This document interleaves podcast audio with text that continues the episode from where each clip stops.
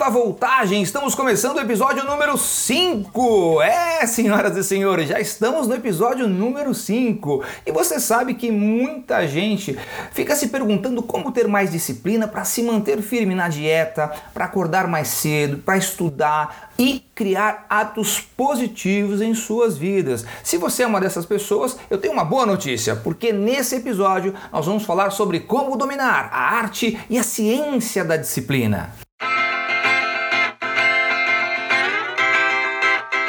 Disciplina muitas vezes é confundida com organização e habilidade militar, onde somente com muito treinamento podemos alcançá-la. Ou então é coisa de monge tibetano que consegue se manter concentrado durante horas em suas sessões de meditação. De uma certa forma, isso é verdade. A disciplina requer um bom nível de organização mental e esforço concentrado para que se torne um hábito. Ser uma pessoa disciplinada requer um pouco de arte, mas também de estratégia e, por que não dizer, de conhecimento científico, já que ela tem sido alvo de muito estudo por neurocientistas, psicólogos, educadores, coaches e treinadores comportamentais.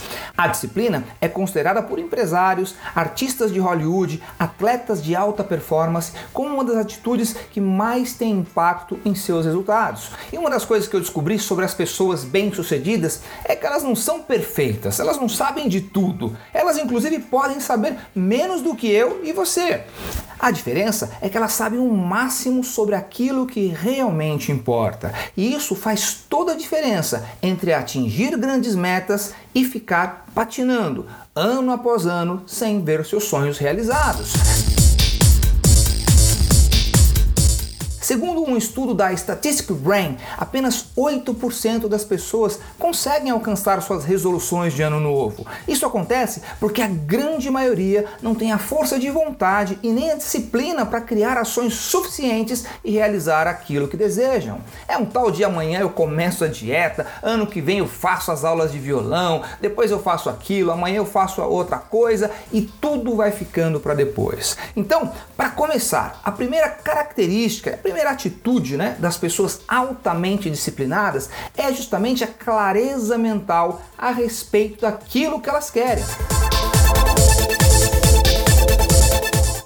Você já deve ter visto aqueles corredores na prova de São Silvestre correndo, cheios de vontade e euforia, mas que logo vão perdendo energia e não demora muito para desistirem bem antes da metade da prova.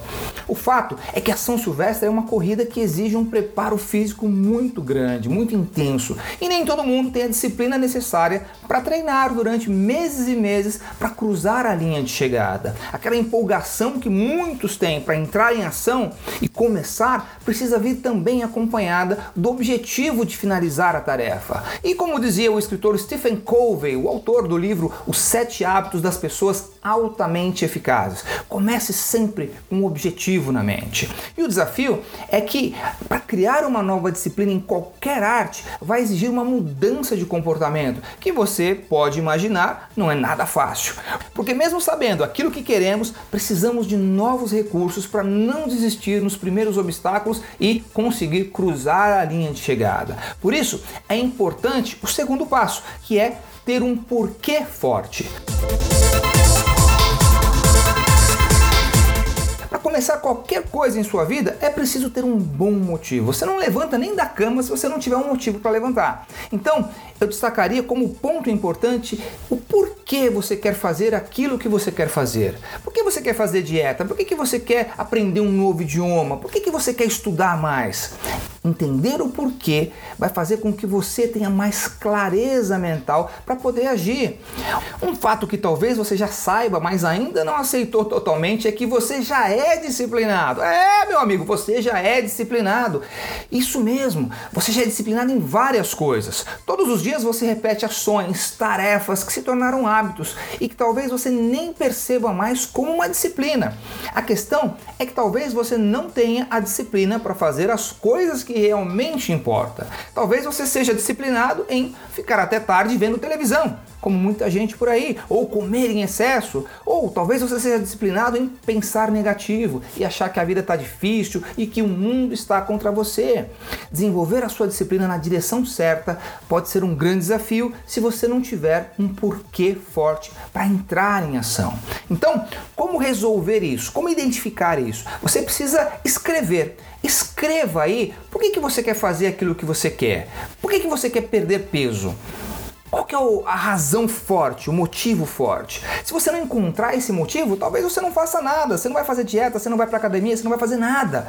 Por que, que você quer levantar mais cedo? Para quê? Qual o objetivo? Só para ir trabalhar? Ou você acredita que você pode ser mais produtivo naquelas horas, naqueles momentos né, que você tem antes do dia começar? Por que, que você é, quer aprender a meditar, que é uma coisa que eu sempre recomendo? Por que, que isso é importante para você? Se você não identificar quais são os motivos, motivos, os porquês daquilo que você quer, você não vai continuar. Isso é, isso é certo, ok? Lembre-se, todos nós sofremos de duas dores: a dor da disciplina ou a dor do arrependimento. É você quem decide qual delas você vai querer aplicar na sua vida.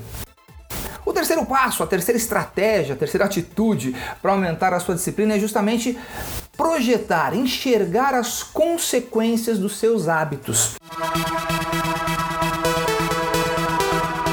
As pessoas que são disciplinadas conseguem enxergar quais serão as consequências de não fazer o que precisa ser feito.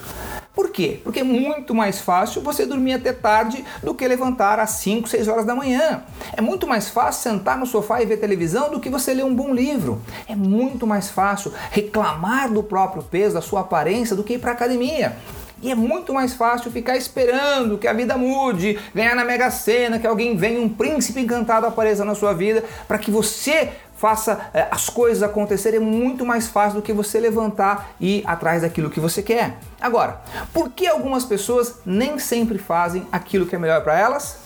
Por exemplo, comer fast food. A gente sabe que não faz bem, mas a gente come. Fumar. Todo mundo sabe que faz mal, mas as pessoas continuam fumando. Ficar parado vendo televisão, ficar lá no ostracismo, lá na zona de conforto, lá largadão lá, a gente sabe que a gente está perdendo tempo. Então por que, que a gente continua fazendo isso? Porque para cada uma dessas ações não existe uma consequência imediata. É verdade, não existe uma consequência imediata. Fumar um cigarro hoje não vai te matar. Nem daqui a 5 anos, nem daqui a 10 anos, mas talvez daqui a 20 anos o médico diga para você: olha, você está com câncer. E aí? Quando é que começou esse câncer? Ah, não sei, o mês passado não, começou há 20 anos quando você colocou o primeiro cigarro na boca. Foram ações consecutivas que geraram essa doença, ou seja, uma consequência de uma ação. Então, como uma, não teve uma, uma consequência imediata, o que, que aconteceu? Você não deu muita bola, você não se interessou muito por mudar ela. Agora imagine que você é um fumante, você sai de casa e quando você volta à noite do trabalho, a sua casa está pegando fogo. E você diz: Ai meu Deus, minha casa está pegando fogo, por quê? O que está acontecendo? E alguém chega para você e diz: Olha, você fumou um cigarro hoje, então sua casa pegou fogo. Imagina isso. É óbvio que na hora você pararia de fumar. Ou então você fuma um cigarro e o seu cabelo começa a cair na hora. O que acontece? Você nunca mais vai fumar. O que acontece é que as pessoas não conseguem enxergar as consequências das suas ações e por isso elas não mudam, por isso elas não criam disciplina. Então, como é que você pode fazer para resolver o seu problema? A primeira coisa é se perguntar: o que vai acontecer se eu fizer ou deixar de fazer tais e tais coisas? Pergunte sempre isso. Para cada ação que você faz, vai ter um resultado, vai ter uma consequência, né? Porque se você sabe a consequência das suas ações, você vai ter o controle daquilo que você vai fazer. A segunda coisa é que você pode criar uma alavanca de dor ou prazer, ou seja, criar uma associação de dor para o ato de não fazer alguma coisa e uma associação de prazer para o fato de você fazer alguma coisa. É uma neuroassociação. Por que isso? Porque o ser humano, normalmente, ele tem a tendência de fugir da dor. A gente passa a maior parte do tempo evitando sentir dor. Então, por exemplo, uma pessoa que sabe que precisa perder peso, que precisa ter uma alimentação melhor, ela sabe que ela precisa ir para academia, por que, que ela não vai?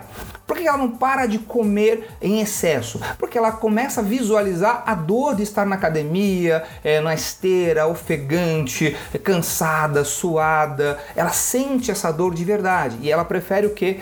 Voltar-se para o prazer que está ali imediato, a comida que está na geladeira, sentar no sofá, coisas que estão já na, na zona de conforto dela. Então você precisa criar uma imagem muito poderosa de dor para vencer essa, esse pequeno prazer que ela tem em comer em excesso e ficar sentada no sofá, que é cria essa imagem de você se vendo mais gordo, você se vendo o dobro do peso, você se vendo doente, você começa a se ver cansado, com problemas cardíacos, com é, diabetes, com hipertensão, com todo tipo de dor que a sua atitude pode te causar. Isso vai mexer com a sua estrutura, isso vai fazer com que você olhe e diga: opa, peraí, eu preciso fazer alguma coisa de verdade para minha vida antes do médico dizer: ó, oh, você tem que fazer, senão você vai morrer. Esse é o grande ponto. As pessoas esperam até ser tarde demais para fazer alguma coisa. A segunda coisa é você criar uma imagem positiva, uma imagem de você é, bem, saudável, você na academia, você treinando, você com seus amigos na academia e vivendo uma vida de energia, de vitalidade, de saúde plena.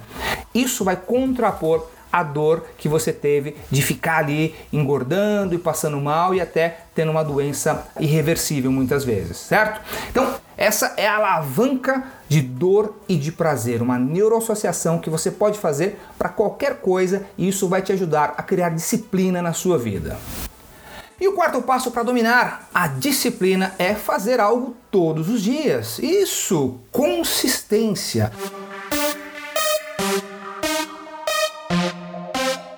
Comediante norte-americano Jerry Seinfeld, que durante 10 anos ele escreveu, produziu e estrelou uma das maiores séries cômicas de todos os tempos, que chamava Seinfeld, compartilhou com um comediante em início de carreira qual era a sua estratégia para ter alcançado o tremendo sucesso que ele alcançou. Ele disse que percebeu que a melhor maneira de ser bem sucedido era escrevendo piadas melhores e por isso precisava escrever todos os dias. E essa consistência fez com que ele mantivesse um altíssimo padrão do humor no seu programa, né? O Seinfeld, o show sobre o nada. Ele disse a esse comediante que comprou um calendário anual, né, e um canetão vermelho e todo dia, cada dia que ele escrevia uma piada, ele fazia um X nesse calendário.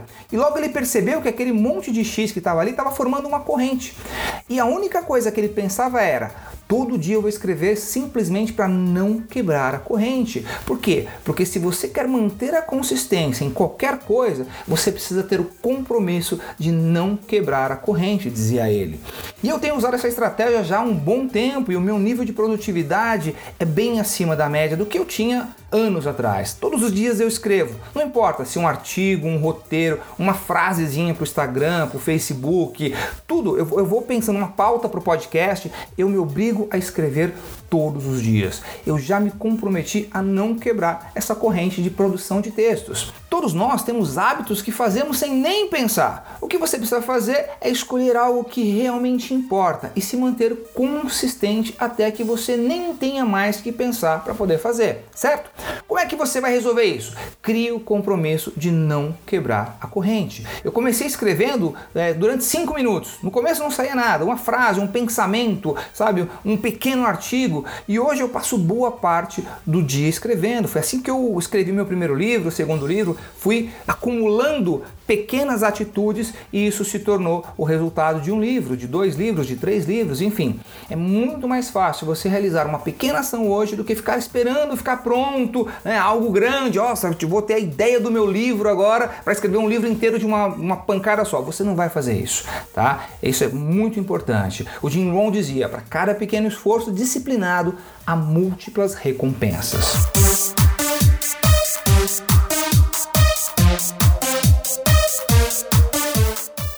Resumindo, se você quer dominar a arte e a ciência da disciplina, precisa saber claramente o que você quer alcançar. Segundo, ter um porquê forte. A motivação é o dínamo que faz o carro andar, a motivação é aquilo que faz você entrar em ação.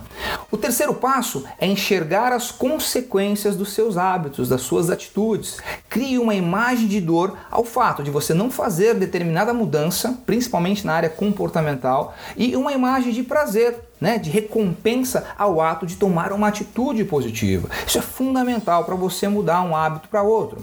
E em quarto, ter consistência suficiente para criar uma mudança na sua mentalidade e terminar aquilo que começou, porque a repetição sistemática de qualquer ação cria um novo hábito, tornando cada vez mais fácil a sua repetição.